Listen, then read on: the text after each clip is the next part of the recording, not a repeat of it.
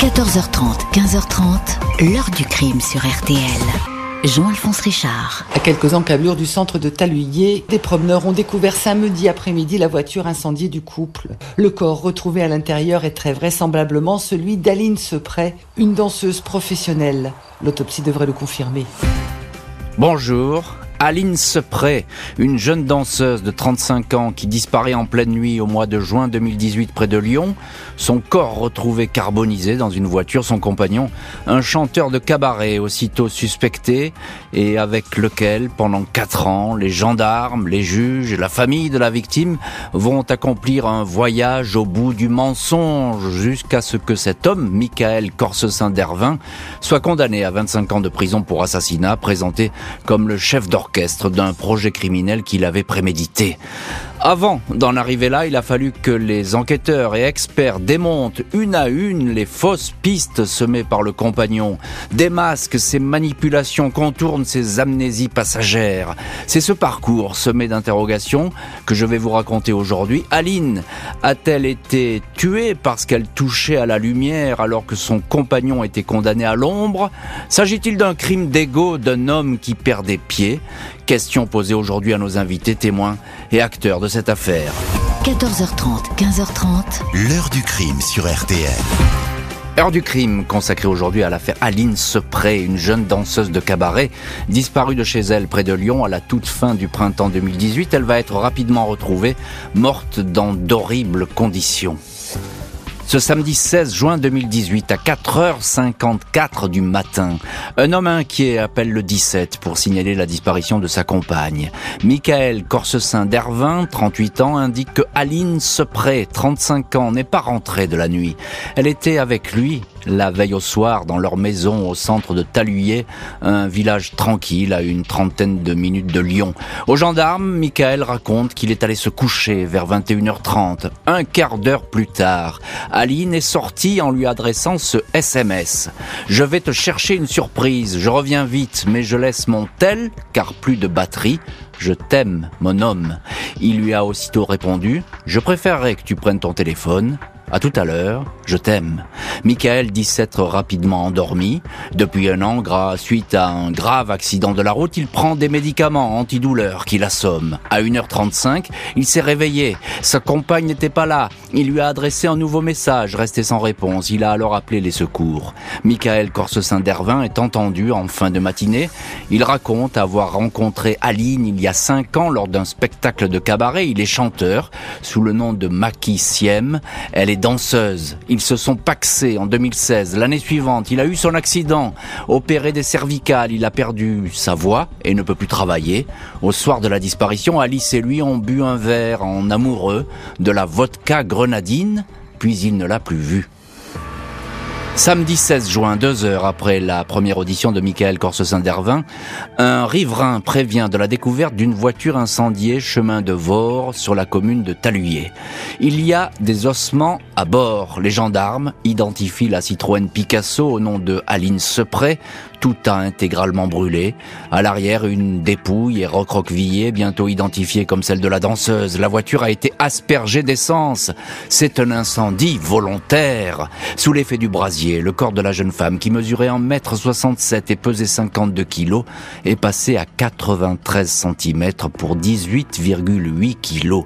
Une boîte d'allumettes au nom d'un restaurant identique à celle présente chez le couple a échappé aux flammes, tout comme le portable de la jeune femme. L'autopsie ne peut pas dans un premier temps établir les causes de la mort, mais les légistes certifient que la victime était déjà décédée quand on a mis le feu à la voiture. Michael, le compagnon, est immédiatement suspecté. Il dément avoir fait du mal à Aline. Il est interrogé sur les griffures qu'il porte sur la joue gauche. Un accident, répète-t-il, survenu quand Aline a démonté l'arbre à chat du domicile. La structure est tombée et dans la bousculade, Aline l'a accidentellement griffé.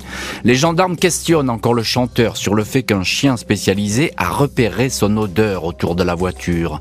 Puis sur 300 mètres dans le chemin agricole de Vore jusqu'à la départementale, où la piste s'arrête devant le restaurant Le Cabaret. Le compagnon nie avoir été sur place. Parmi les témoins interrogés, une voisine du couple indique être rentrée chez elle après minuit samedi soir. Elle certifie que la voiture d'Aline était encore là, La danseuse était donc restée chez elle. À la quatrième audition, le compagnon change de version, il évoque un accident. Lors du démontage de l'arbre à chat, il a glissé sur Aline dont la tête a frappé le sol, morte sur le coup. Il a paniqué, il a eu peur d'être accusé, il a chargé le corps dans la voiture, il ne savait plus ce qu'il faisait, il a mis le feu car la jeune femme lui avait dit un jour qu'elle voulait être incinérée. Je ne l'ai pas tuée, c'est un accident, jure Michael. Et à ce stade des investigations, Michael Corse-Saint-Dervin est mis en examen pour homicide sur conjoint. Il est écroué. Affaire donc rondement menée, 48 heures de garde à vue, même si on va voir dans les chapitres suivants que l'affaire est sans doute un peu plus compliquée et qu'on est au tout début de nombreux mensonges. Euh, bonjour Richard Chitley. Bonjour. Merci beaucoup d'avoir accepté l'invitation de l'heure du crime. Vous êtes chroniqueur judiciaire, correspondant du Monde à Lyon, auteur du livre L'histoire vraie du gang des Lyonnais aux éditions de la Manufacture de Livres. Histoire du gang des Lyonnais. On avait fait d'ailleurs une émission avec vous euh, sur ce sujet il y a quelque temps. Euh, vous connaissez bien cette affaire, vous l'avez suivi, Richard Chitley. Euh, on revient au tout début. Qui est ce couple, Michael Corse-Saint-Dervin et Aline Sepré? Des artistes de cabaret euh, pour qui la vie euh, semble plutôt belle. Oui, c'est des artistes de cabaret, un peu une vie d'intermittent de, spectacle. Euh, effectivement, qui, mènent une vie tranquille, qui sont plutôt des gens agréables, des voisins agréables. tous les témoins sont unanimes là-dessus. avec petite différence entre les deux, elle, c'est quelqu'un qui apparaît comme quelqu'un d'assez solide d'assez déterminée. Elle mhm. était avant euh, employée par l'université au service communication de l'université de Lyon, mhm. et elle a fait un choix de carrière pour devenir danseuse de cabaret, et donc elle, elle mène sa carrière. Et vous l'avez noté déjà au début de l'émission, lui en revanche est dans une passe difficile. Euh, il a été euh, euh boulanger, artisan boulanger, et très vite est beaucoup sorti dans les boîtes de nuit. Il est, il est devenu DJ, animateur de soirée et ensuite euh, a, a, fait une carrière, un début de carrière de chanteur de cabaret. Mais son accident, comme vous l'avez noté, a compromis cette carrière. Et donc, dans le couple, il y a, il y a une différence entre les deux. Il y en a un qui, qui réussit plutôt et l'autre qui est à la peine. Oui, c'est ça. C'est exactement ça. Donc, et ça pourra peut-être expliquer des, des choses dans la suite de cette histoire. Bonjour, maître Loïc Bussy. Bonjour, Jean-Alphonse Richard. Merci beaucoup d'être euh, au téléphone de l'heure du crime. Vous êtes avocat au barreau de Douai et vous avez été, vous êtes toujours d'ailleurs l'avocat dans cette affaire de Michael Corsesin-Dervin avec l'un de vos confrères qui s'appelle maître Damien Legrand. Alors, je le disais, euh, maître Bussy, 48 heures de garde à vue, ça va très vite. Euh, il met du temps à reconnaître les faits, mais finalement il craque. Il dit qu'il y a eu une, espèce de dispute et que euh, finalement c'est un accident. Euh, on peut pas dire qu'il soit très professionnel de manière dans la manière criminelle, votre client. Oui, absolument. Par rapport aux éléments qui, qui ont été euh, très rapidement constatés euh, suite à la disparition d'Annie Secret, euh, et surtout de la découverte du corps, l'enquête se, se, tourne très rapidement à l'égard de son compagnon, qui mmh. est Michael Corset-Saint-Dervin. Ça va mmh. très vite. Mmh. effectivement, il est entendu une première fois en tant que, que témoin. Et entre euh, suite à l'audition de témoins, il est placé en garde à vue suite à la découverte du corps d'Aline Secret. Et il est tout de suite suspecté. Et encore un petit mot, euh, maître Bussy. Euh, pourquoi il, finalement il invente cette histoire Après tout, ben, un accident, ça peut arriver. Ça aurait été peut-être plus simple dès le début de dire ça s'est mal passé. C'est, je le pense, une suite de mauvais choix. Hmm. il, ne, il est dans l'impossibilité, je pense, de, de reconnaître la gravité de l'acte et donc, euh, suite, euh, suite à cela, il fait une suite de mauvais choix qui sont de, prendre le corps, de le mettre dans une voiture, puis euh, de, l'incinérer. Au mieux de téléphoner à la gendarmerie afin de dire oui, j'ai commis l'irréparable. Ouais. Il fait, il fait le choix du mensonge effectivement qui est pas le meilleur choix en matière criminelle parce que le mensonge ne paie pas ou alors dans, dans, tout, dans, tous les cas il y a souvent du temps pour élucider les affaires mais effectivement le mensonge ne paie pas. Euh, Maître Patrick Usan, bonjour. Bonjour. Merci beaucoup vous aussi d'avoir accepté l'invitation de l'heure du crime. Vous êtes avocat au barreau de Dijon et dans cette affaire vous êtes l'avocat de la famille d'Aline Sepré, la famille euh, de la victime. Très vite, euh, maître euh, Usan, la famille, eh ben, elle croit pas à l'accident ou bien au concours de circonstances. Ah oui, euh, dès les premières minutes de la révélation de la disparition suspecte d'Aline, euh, la famille euh, a immédiatement pensé que Monsieur Corsessin d'Hervin hmm. était à l'origine de cette disparition. Eh, eh, immédiatement. parce que leur fille avait évoqué peut-être des, des, relations qui étaient un peu compliquées, parce que le, climat s'était connu, ça, ils allaient, ça allait pas très bien dans le couple? Non, leur, leur idée qu'il s'agissait de Corsessin d'Hervin tient à deux choses. D'abord, Aline n'avait pas d'ennemis. Mhm. C'était une femme bienveillante. Et deuxièmement, un mois avant les faits, quelques trois semaines, un mois avant les faits, elle avait confié à sa famille que, curieusement, elle s'était réveillée le matin, la tête ensanglantée, les draps pleins de sang, et elle avait attribué ça euh, à un malaise, à une chute, parce que Corsessin d'Hervin l'avait assuré qu'elle avait chuté pendant mm. la nuit. Et oui, et on va reparler de cette histoire parce qu'elle est importante dans le dans le cheminement, effectivement, dans dans le déverrouillage de cette histoire. Richard Chitley, euh, journaliste, correspondant du Monde à Lyon. On est là euh, quelques mois après l'affaire euh, Alexia et Jonathan Daval. Est-ce que ça pèse un petit peu dans, dans le climat de l'enquête à ce moment-là?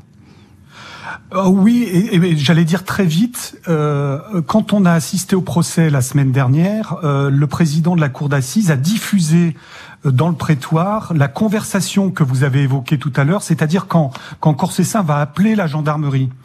Et on a tout de suite cette sensation d'un personnage qui donne beaucoup de détails, qui parle froidement, qui a l'air de calculer ses réponses, et, on sent le gendarme qui tout de suite a des soupçons lui aussi. Et on mmh. est on est proche de cette affaire d'aval avec un mari qui présente, euh, qui se montre un peu catastrophiste, qui qui appelle au secours, mais qui en réalité est en train de jouer une autre une autre musique. Et donc il y a vraiment un parallèle avec l'affaire Daval, hein, avec euh, cette affaire de mari faussement euh, éploré.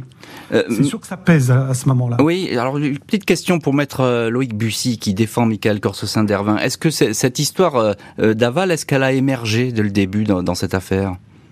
Oui, effectivement, euh, il y a euh, il y a des ressemblances entre entre ces deux entre ces deux affaires, notamment le fait d'essayer pour l'auteur de, maquiller son crime et euh, d'orienter éventuellement les enquêteurs vers des pistes qui sont vaines. La famille de la danseuse est donc persuadée que ce crime était prémédité et qu'il ne s'agit nullement d'un malheureux accident, une piste sur laquelle va se pencher le nouveau juge d'instruction. 17 juillet 2018, soit un mois après la découverte du corps calciné d'Aline Sepré, Michael Corsessin d'Hervin est placé sous mandat de dépôt. Il écrit une lettre au juge lyonnais. Jusque-là, il n'a cessé de prêcher auprès de ses amis et des enquêteurs la thèse d'un accident. Le courrier marque un changement de cap. Je suis au regret de vous donner raison quant à ma responsabilité dans le décès de ma femme Aline, écrit le détenu, il précise. J'ai poussé violemment Aline qui a fait une chute par-dessus une chaise dans la cuisine et est allée heurter une marche d'escalier. Une dispute est évoquée pour expliquer ce geste fatal. Son corps a glissé lentement vers le bas. Je me suis rendu compte qu'elle était morte, ajoute le compagnon. Les parents d'Aline doutaient des dénégations du chanteur. Ils sont réconfortés par ses premiers aveux. Ils ne croyaient pas à cette invraisemblable histoire d'accident où Michael n'appelle pas les secours et va brûler le corps, confie alors leur avocat, maître Patrick Usan. Malgré cette confession, le juge Nicolas Charrère reste dans le doute, tout comme les parents qui croient à la préméditation. L'enquête démontre ainsi qu'un mois seulement avant le drame, Aline Sepré a été victime d'un troublant incident ou accident. En pleine nuit, alors qu'elle dormait, elle a reçu un violent coup sur la tête. Elle s'est réveillée avec une plaie sur le crâne. Michael l'a soignée en lui disant qu'elle était très agitée et qu'elle s'était cognée contre le lit lors d'une crise d'épilepsie. La jeune danseuse envoyé à une amie des photos de sa tête recouverte d'un bandage. Elle disait ne pas comprendre ce qui lui était arrivé. Dans l'ordinateur du compagnon, les experts retrouvent une recherche qu'il a effectuée à cette époque avec les mots-clés frappe à la tête. Juste avant l'accident, il a envoyé ce texto interrogatif à sa compagne. Tu reviens bientôt, mon cœur? Comme s'il avait voulu faire croire qu'elle était sortie. Même scénario que la nuit du drame, le juge subodore une première tentative ratée d'assassinat. L'intéressé dément, quand Aline a été blessée, il n'était même pas à la maison, dit-il. Les analyses toxicologiques renforcent la conviction du juge. Celles-ci ont détecté dans le corps de la victime ainsi que dans les deux verres posés sur l'évier de la cuisine la présence d'amitriptyline. Cette molécule est présente dans le laroxyle, un médicament prescrit à Michael Corsesis d'Ervin pour soigner ses douleurs depuis son accident de voiture. L'amitriptyline altère la vigilance et les réflexes. L'effet sédatif peut être démultiplié dès lors que la substance est associée à de l'alcool. Son goût très amer a pu être masqué grâce à la grenadine Mélangé à la vodka, le compagnon nie avoir pratiqué ce mélange. Il indique que Aline s'adonnait à l'automédication. Dernier élément à charge, un reste de tissu a été retrouvé dans la bouche de la victime, un morceau de sa ceinture. Les légistes parlent d'une asphyxie mécanique. La danseuse, groggy à cause du médicament, aurait été étranglée. 3 juin 2020, Michael Corsesis d'Ervin est mise en examen pour homicide volontaire avec préméditation. Et l'on bascule à ce moment-là dans une toute autre histoire, évidemment. On va voir dans le chapitre suivant pourquoi Michael aurait tué la femme qui partageait sa vie depuis cinq ans, quel pourrait être euh, le mobile d'un tel crime. Mais tout de suite, effectivement, les faits sont accablants. Euh, Maître Patrick Usan, avocat de la famille d'Aline Sepré, euh, la famille disait depuis le début, il a prémédité son geste, il avait tout calculé. Là, il y a des preuves étonnantes qui sont posées sur la notamment ce médicament dans le verre.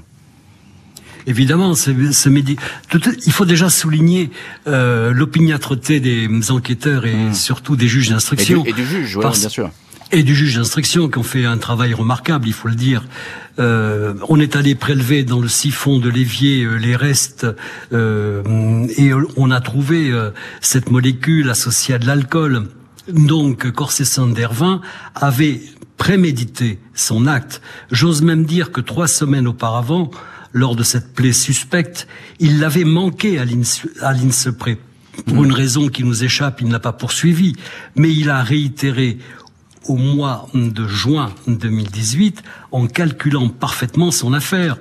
Un petit apéritif en amoureux, mais vous imaginez euh, servir un apéritif euh, dans lequel il y a un soporifique à celle que l'on aime, sachant qu'on va la tuer, sachant qu'on va la tuer. Donc il y a un, un, un mécanisme criminel hors norme. Ce que vous dites là, c'est ce que vous dites là, c'est un, un, scénario machiavélique, tout simplement. Machiavélique. Et savez-vous ce qui a un peu soulagé la douleur terrible de cette famille, c'est de savoir, grâce aux médecins légistes, qu'elle n'avait pas été brûlée vive. Bien sûr. Qu'elle n'avait pas été brûlée vive. Ils se sont tenus à cela.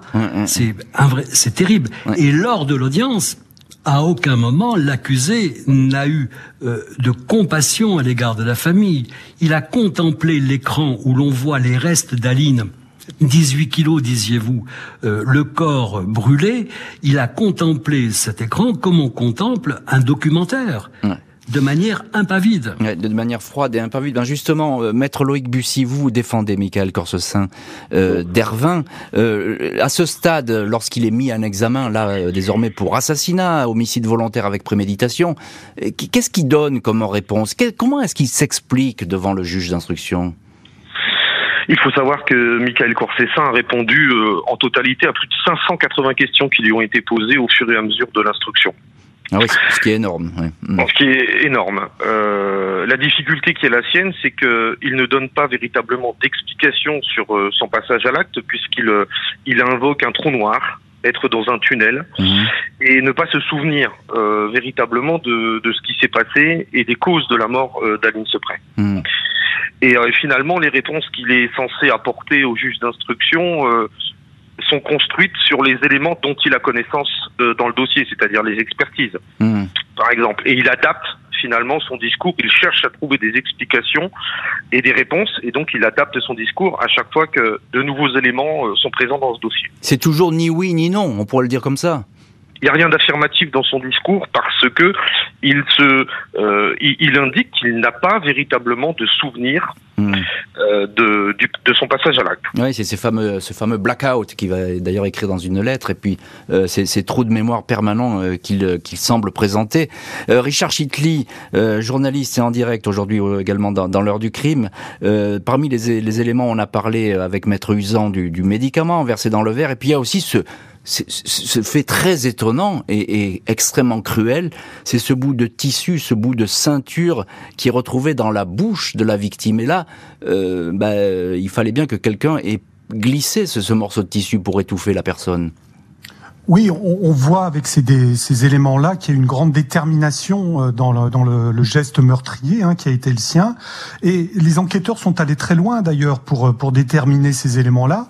Euh, ils ont analysé, euh, en demandant aux constructeurs de la voiture, ils ont mmh. analysé les tissus de la voiture pour bien les différencier avec ceux qui étaient retrouvés dans la bouche et autour du cou de la mmh. victime.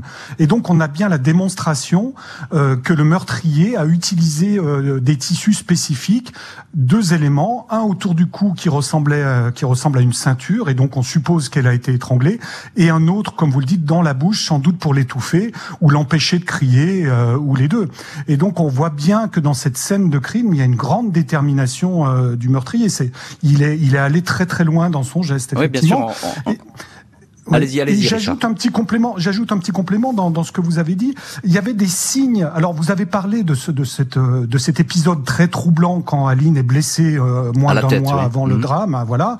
Et il y avait des signes dans son parcours où des témoins, notamment la sœur d'Aline, va rapporter qu'il avait, euh, dans un geste de colère, jeté le chat, euh, leur chat, par la, la, la, fenêtre du premier étage. Donc, c'est quand même un geste qui est pas anodin. Ouais. anodin. Et une ex-compagne de Corse Saint va raconter aussi qu'elle avait subi des violences avec un geste déjà de strangulation euh, pour la faire taire. Donc, il y avait une, une, violence latente chez lui qui a sans doute explosé ce soir-là. Euh, Maître Loïc Bussy, vous défendez Michael Corse-Saint d'Hervin. Euh, au juge, il va déclarer, je, vous cite la phrase, « Me retrouver seul aurait été difficilement supportable, en fait insupportable. Qu'est-ce qu'il veut dire par là? C'est son histoire, c'est toute l'histoire de Michael Corsessin qui euh, qui a été séparé de son papa lorsqu'il avait trois ans, trois ans et demi, et il a nourri, il s'est construit dans, dans cet abandon du père. Mmh. Et euh, c'est un trait de sa personnalité, hein, c'est une personnalité euh, singulière, complexe, et il a nourri un syndrome d'abandon, et je pense que c'est une fragilité affective. Euh, donc voilà, qui est trait mmh. de sa personnalité principale, de telle sorte qu'il ne supporte pas qu'on l'abandonne. Mmh. Et, et l'hypothèse qui, pardon, excusez-moi, mais l'hypothèse qui qui émerge, c'est que Aline, sans doute, euh, compte tenu des difficultés de, qui étaient la leur euh, euh, dans la dernière année de, de sa vie, suite à l'accident de Michael Corsessin, souhaitait sans doute euh, se séparer de lui. Bien sûr. Il n'aurait pas supporté. Oui. Et il a, il a senti euh, ce, ce, danger. Maître Patrick Usan, en dépit de, de, de, ces faits accablants, lui, il va continuer à démentir toute implication, le compagnon. dans une lettre adressée à une chaîne télé qui souhaite à l'époque faire une émission sur l'affaire, il va dire « Elle me manque mortellement ». Alors là, c'est une phrase aussi qui est étonnante. Oui, non, mais je pense qu'il faut euh, chacun a, a, sa perception des choses. Mon, mon confrère Bussy a la sienne, bien, bien sûr, c'est dans l'ordre des choses. Mais écoutez, c'est absolument insupportable. Nous avons affaire à un comédien. Euh, chanteur mmh. sans doute, mais il avait, c'était un comédien, un mauvais comédien. Euh, se replier vers, euh, je ne me souviens plus, des blackouts, etc., etc., c'est absolument insupportable. Je lui ai dit en face que mmh. c'était un lâche, quelqu'un qui ne voulait pas assumer. Euh, c'est aussi simple que ça. Bien sûr. Il est incapable d'assumer un acte préparé. Et toute la question qui reste sans réponse à ce jour, c'est de savoir pourquoi. Bien sûr, pourquoi, et on va le de le savoir dans cette heure du crime. Un travail d'enquête qui s'interroge donc sur le mobile qui aurait poussé le chanteur à tuer la danseuse. Avant un probable procès, les experts psy vont se pencher sur son cas. Michael Corsesin-Dervin est un habitué du cabinet du juge Charrère. Pas moins de 12 auditions et presque autant de changements de version au cours de ces interrogatoires où le chanteur se réfugie derrière des souvenirs impossibles à reconstituer, des amnésies passagères. Deux mois après la mort d'Aline, il adresse ainsi un courrier à ses parents. Il explique son comportement par un mystérieux blackout. À son grand-père, il écrit qu'il avait le projet de se suicider en incendiant le véhicule. Il s'y était installé, mais en était précipitamment ressorti, rentrant à la maison pour s'écrouler de fatigue. À l'enquêtrice sociale, Michael raconte que depuis son accident, les relations avec Aline se sont dégradées du fait de ses douleurs et de son impossibilité à avoir des relations sexuelles, son traitement le privant de toute possibilité érectile. Il se décrit comme un homme pointilleux qui peut passer parfois pour une grande gueule à l'experte psychiatre Michael Corsesin d'Ervin se présente comme le souffre-douleur de ses camarades, décrit les dommages causés par son état de santé dégradé. Il est dans la culpabilité, note la psy, mais il refuse de se présenter comme le meurtrier. Il ne serait qu'un pauvre homme maladroit qui se retrouvait dans une position impossible. Le rapport précise que Michael est possiblement dangereux s'il reste centré sur lui-même. Il est décrit comme un homme qui ne supporte pas l'abandon. Michael est une personnalité complexe, intelligent, calme et gentil, mais aussi manipulateur, fabulateur ou encore menteur. Il a vécu son accident et l'impossibilité de remonter sur scène comme une blessure narcissique. Le juge d'instruction estime que la jalousie vis-à-vis d'une compagne en pleine forme physique, rayonnante et active, peut faire partie du mobile du crime. Et ce mobile, effectivement, ce pourrait être le fait qu'il soit mal en point, Michael, et qu'il qu'il voit cette, cette jeune femme continuer euh, de manière euh, euh, avec succès de continuer son métier de, de danseuse. Maître Patrick Usan, on, peut comprendre cette version, ce, cette espèce d'exaspération due à un état physique qui aurait poussé Michael à, à tuer sa, sa compagne? Selon moi, non. Je pense que Corsessin d'Hervin est prisonnier de son hypertrophie du moi et prisonnier de ses simulacres. Il est prisonnier de son hypertrophie du moi parce que il est sûr et certain que même le magistrat Charère va croire à ces invraisemblables explications ou va croire à ces amnésies euh, lacunaires. Et deuxièmement, il est prisonnier de ses simulacres parce que en réalité, il est capable de chanter, il est capable de courir, il est capable de conduire autant de choses dont il se dit privé à la suite de son accident. Hmm. Donc il est prisonnier de ses simulacres et de son hypertrophie du moi parce qu'il ne peut plus dire je suis en parfaite santé. Donc la circonstance que Aline soit dans la lumière et lui dans l'ombre, c'est une construction. Mmh, mmh. C'est une simple construction. Alors c'est peut-être pas ce que l'avis que vous partagez, maître Loïc Bussy. Vous êtes l'avocat de Michael Corsesin d'Ervin. Euh, vous vous pensez plutôt que c'est un sujet qui est qui n'est pas reconnu, qui n'est pas admiré, qui est devenu inutile finalement, et c'est pour ça qu'il a cette espèce de réaction de violence. Absolument, c'est un être qui aime être dans la lumière au sens propre comme au sens figuré. Il aime briller avec ses amis dans sa vie professionnelle. Et l'accident dont il est victime en 2017 met fin finalement à, à, la fonction qui était la sienne et il n'est plus rien. Il n'est plus rien professionnellement, il est diminué, il n'est plus rien dans l'intimité et dans sa vie personnelle, de telle sorte que ça peut expliquer finalement, compte hmm. tenu de, de, de, la structure qui est la sienne, euh, son passage à l'acte. Hmm. Euh, euh, Richard Chitley, journaliste, et vous connaissez bien cette affaire, vous l'avez suivi. Qu'est-ce que qu'est-ce que disent de lui les gens qui le connaissent, ce chanteur? Comment est-ce qu'ils le décrivent?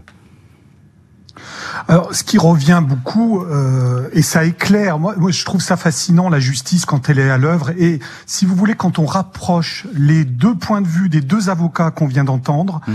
euh, on n'est pas loin de la vérité euh, des faits. Et, et j'ai trouvé que ce procès avait d'ailleurs ce, ce, grand mérite, avec la qualité des, des avocats et des magistrats, on, on, a pu approcher de la vérité. Mhm. Et il y a deux choses chez lui c'est vrai que c'est un narcissique criminel, comme on en voit beaucoup dans ces affaires qu'on appelle féminicide, avec des hommes et voilà, avec des hommes qui sont euh, incapables de, de, de, se, de prendre une distance euh, par rapport à ce qui les a construits.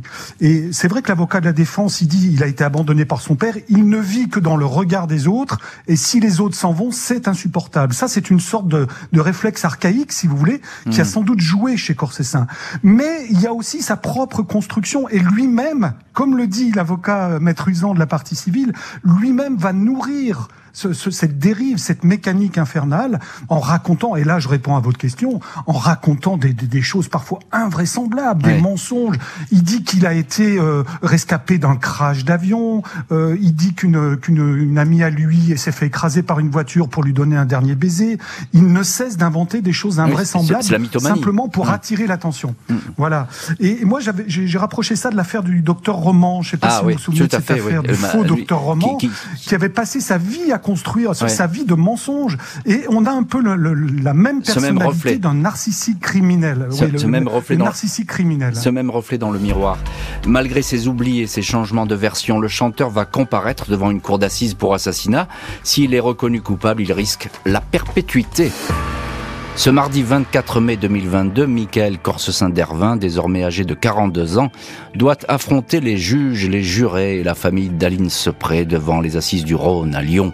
L'ancien chanteur de cabaret, alias Makissiem, sur scène, paraît accablé.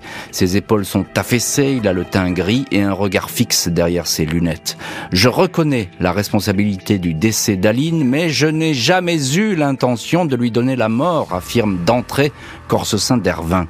Les parents et les proches de la danseuse ne croient pas à cette version des faits. Même la propre mère de l'accusé, Marivonne, s'interroge. À la barre, elle lui fait face et l'implore d'une petite voix. Je voudrais comprendre, Michael, pourquoi tu l'as tué. Je ne comprends pas. Son fils s'essuie les yeux, mais reste silencieux.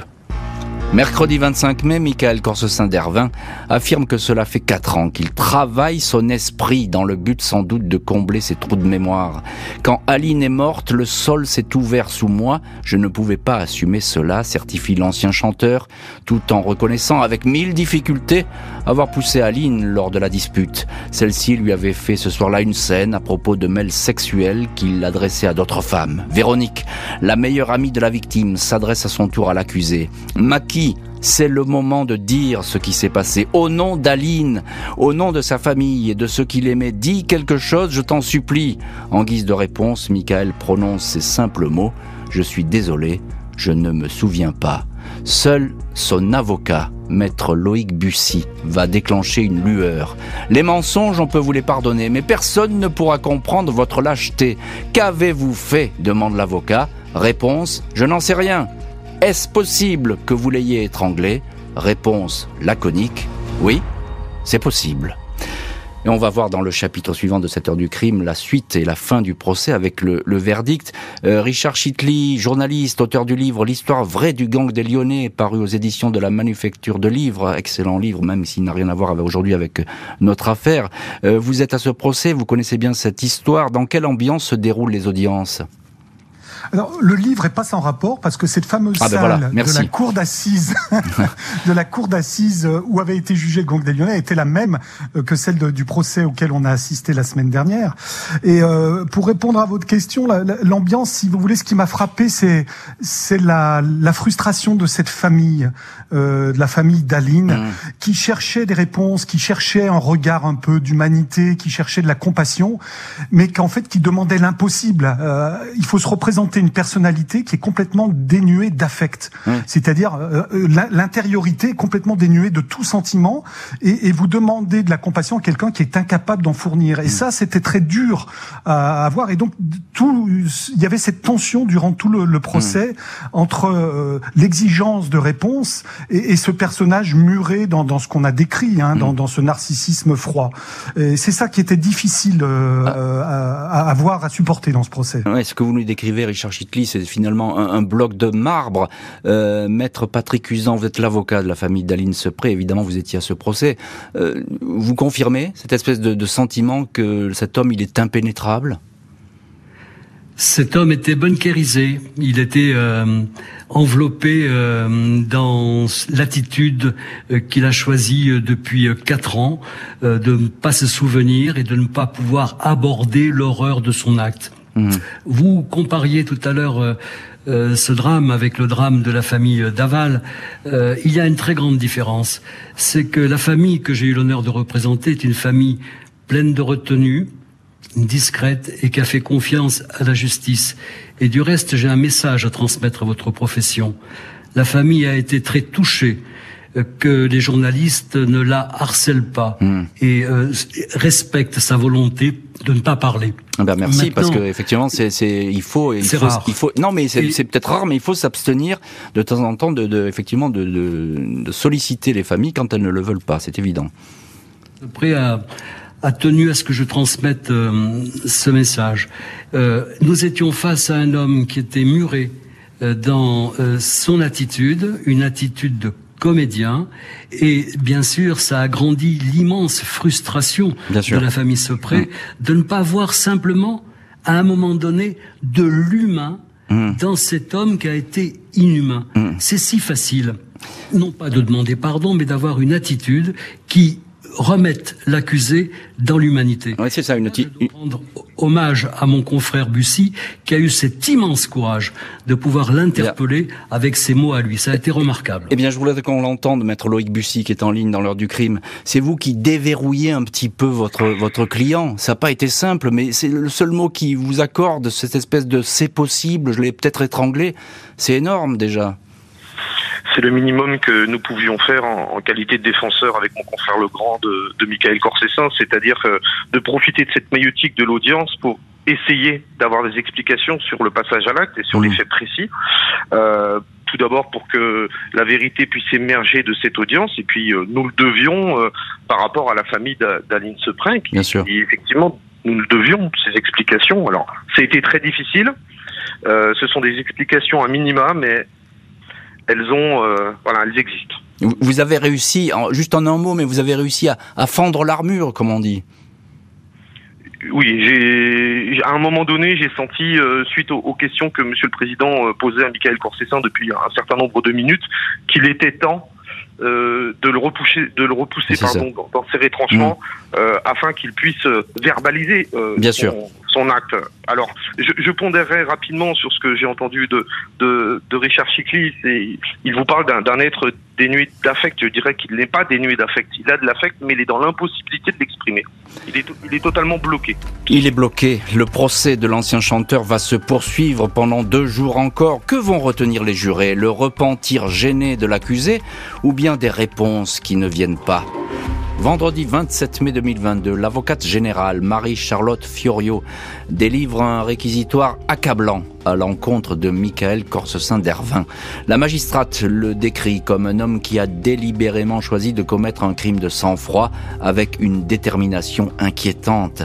Elle souligne que l'accusé s'est assuré qu'un voisin ne viendrait pas visiter le couple ce jour-là afin de pouvoir commettre tranquillement son féminicide. Il a drogué sa compagne pour amoindrir ses capacités de résistance. Il présente toujours une dangerosité importante. Il n'a pas avancé d'un pouce dans ses explications, martèle l'avocate générale. Elle réclame la perpétuité assortie de 22 ans de sûreté. L'avocat de la famille Sepré, maître Patrick Usan, lance à l'accusé Vous aviez créé votre toile d'araignée et vous ne pouviez plus en sortir. Vous êtes l'otage de vos simulacres.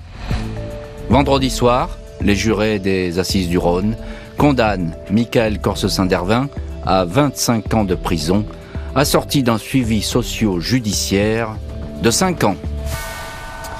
Et voilà donc pour ce verdict en deçà des réquisitions de l'avocate générale qui demandait la maximum, la perpétuité. Maître Loïc Bussy, vous défendiez à ce procès avec maître Damien Legrand, Michael Corsessin d'Ervin. Qu'est-ce que vous avez dit avec votre confrère au, au, juré pour que parvenir à faire alléger la peine, si je puis dire?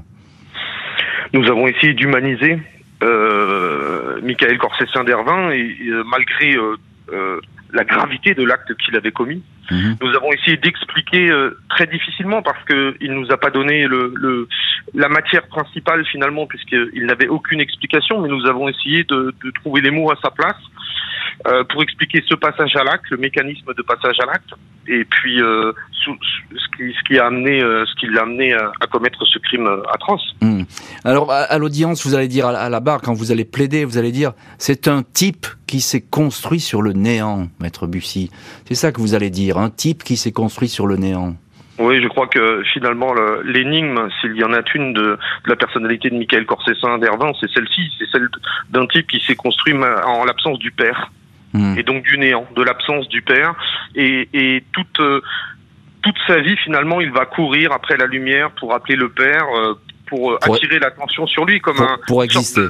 Hmm. Pour exister absolument, et c'est ce qui ce qui explique pour moi et pour nous avec mon confrère Legrand euh, le fait qu'il en arrive à, une telle extrémité euh, à un moment de, son existence. Pour exister, et à quel prix, j'ai envie de dire, euh, maître à, quel et à quel prix, maître Patrick Usan, euh, avocat au barreau de Dijon, avocat de la famille d'Aline Sepré, vous étiez évidemment également vous à ce, ce procès. Ce verdict, est-ce qu'il a satisfait cette discrète famille Sepré qui était là, qui, qui attendait que cet homme parle, d'attendre peut-être une vérité qui ne sortait pas? Je vais être très clair. Que, que peut attendre la famille d'une victime? La famille d'une victime ne peut attendre qu'une chose, c'est que celui qui a fait le mal reçoive du mal, hmm. et le mal maximum. Venir dire, comme on le dit ou comme on le disait, que le procès permet aux victimes de faire un deuil judiciaire, c'est une foutaise. Les victimes sont là pleines de retenue, confiantes en la justice et pensent que celui qui a donné la mort dans des conditions atroces est une peine importante. Alors bien sûr, 25 ans de prison, c'est significatif, c'est important, mais je ne vous cache pas que la famille a été un peu désappointée d'un tel verdict dû au talent de mes confrères, alors que, pendant toute l'audience, Monsieur Corsessin d'Hervin n'a jamais laissé passer une once d'humanité. Hmm. C'est-à-dire que là, vous avez une description très sombre hein, de, de, de, ce procès qui s'est déroulé. Euh, ça veut dire qu'il y a eu beaucoup de, de frustration et de non-dits, et qu'il y a des questions qui sont restées évidemment sans réponse. Il y a beaucoup de questions qui sont restées sans réponse. La famille a une conviction, c'est qu'il a donné la mort parce que il avait à la clé un héritage. Hmm. Aline avait souscrit un testament en sa faveur lui léguant l'intégralité de ses biens. Le paroxysme et le paradoxal de cette situation est que la banque qui a financé la maison a remboursé l'intégralité du prêt sur la mort d'Aline. Hmm. Et Monsieur Corsessin d'Hervin pense un jour en bénéficier, qu'il ne se fasse pas beaucoup d'illusions. Je vais engager une procédure d'indignité successorale. Voilà, donc ça, je pense qu'évidemment, vous serez là sur euh, sur vos gardes dans, cette affaire. Vous allez continuer à, vous battre. Euh, Richard Chitley, euh, est-ce qu'on finalement est-ce qu'on a avancé à ce procès? Parce que quand on écoute Maître Usan ou même Bussy, bah, c'était un peu immobile. Oui, ils sont dans leur rôle et ça, il faut bien, il faut bien le comprendre. C'est délicat de de commenter une décision de justice, ça appartient au jury. Moi, j'ai trouvé quand même euh, l'intérêt de ce procès, c'était aussi de décrire ce que j'appellerais la mécanique de l'emprise. Euh, on en a peu parlé, mais dans cette affaire-là, on a vraiment euh, un exemple typique d'un homme qui va exercer son pouvoir sur une femme en envahissant totalement son espace. Mmh. Euh, alors, en donnant euh, réponse à tout, en prenant euh, la parole à sa place, ça, les, les témoins, les proches vont le décrire, en installant même une surveillance numérique des ordinateurs, de la géolocalisation de son téléphone, et donc il va y eh avoir ce, ce, ce, mécanisme qui est, qui est souvent le prélude au crime de, de ce qu'on appelle le, féminicide. J'aime pas beaucoup le mot, mais oh, c'est quand même une mécanique spécifique et qui a été très bien décrite finalement tout au long de ce procès. Eh ben et ça sert à ça aussi la justice. Bien sûr. Et eh bien, un côté positif, si j'ose dire. Ça sert à ça, et effectivement, vous faites bien de décrire cette espèce d'étau qui se referme, cette emprise euh, sur les victimes, et notamment dans les histoires de féminicide. Merci beaucoup Richard Chitli, maître Loïc Bussy et maître Patrick Usan d'avoir été les invités de l'heure du crime. Merci à l'équipe de l'émission. Justine Vignot, Marie Bossard à la préparation, Boris Pirédu était la réalisation. L'heure du crime, présenté par Jean-Alphonse Richard sur RTL.